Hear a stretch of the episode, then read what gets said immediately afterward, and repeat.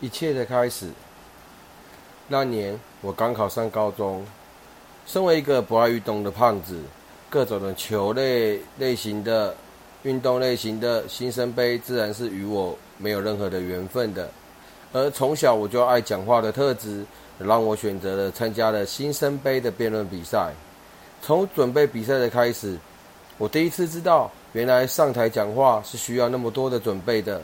所有的资料、所有的数据要加以消化、堆叠，并且排列出一个完整的论点，才能够在台台上成为说服他人的力量。比赛并不顺利，第一场的比赛我们很不幸的就输了。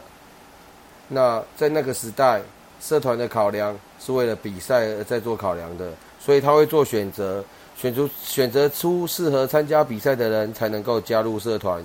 于是，我成了被淘汰的那一位，很难过，很难过的度过了高中三年，总是只能站在旁边看着别人参加辩论比赛，而自己只能成为一个观众。